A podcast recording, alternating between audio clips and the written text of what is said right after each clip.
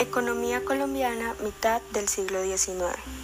La independencia de Colombia, dada en 1810, provocó una gran decadencia en la economía colombiana, ya que ésta no fue para nada pacífica. Murieron miles de habitantes, se abolió la esclavitud, hubo una guerra interna y el resto es historia. A inicios de 1850, el PIB por habitante calculado por el DANE dio como resultado el colapso de la fuente de capital principal de esa época, que era la minería, liderada por los esclavos. El fin de la esclavitud también generó pérdidas en la agricultura y ganadería de la mayor parte del país, pero años más tarde se fortaleció a nivel textil, minero y agricultor este último por medio de la producción y venta del tabaco, del algodón, el banano y el café. La independencia generó un efecto dominó que perjudicó la estabilidad política que se mantenía en ese entonces, provocando una serie de reformas que modernizaron la economía de la nueva república.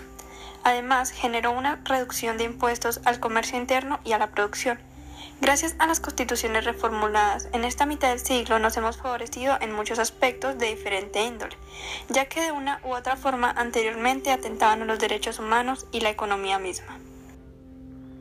A mitad del siglo XIX hubo una lenta transición al capitalismo mundial, pero sus primeros pasos fueron mediante el proceso de industrialización, creando un capitalismo regido por la oferta y demanda de productos especialmente primarios. La primera globalización capitalista permitió las exportaciones de materia prima entre 1850 y 1914.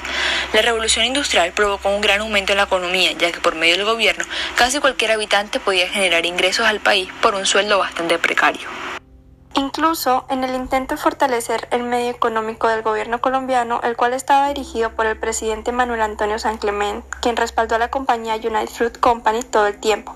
Por múltiples razones dio inicio a la Guerra de los Mil Días, una de las peores guerras civiles de Colombia.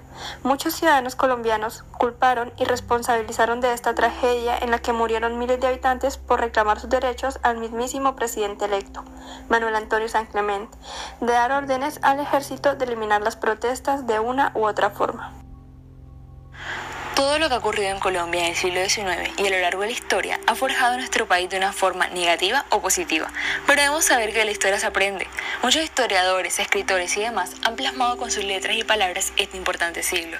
Un claro ejemplo que expone lo ocurrido en este tiempo es el libro Economía colombiana del siglo XIX, de los autores Adolfo Mercel Roca y María Teresa Ramírez, cuya primera publicación fue en el 2010. Este nos hace un pequeño resumen de nuestra historia.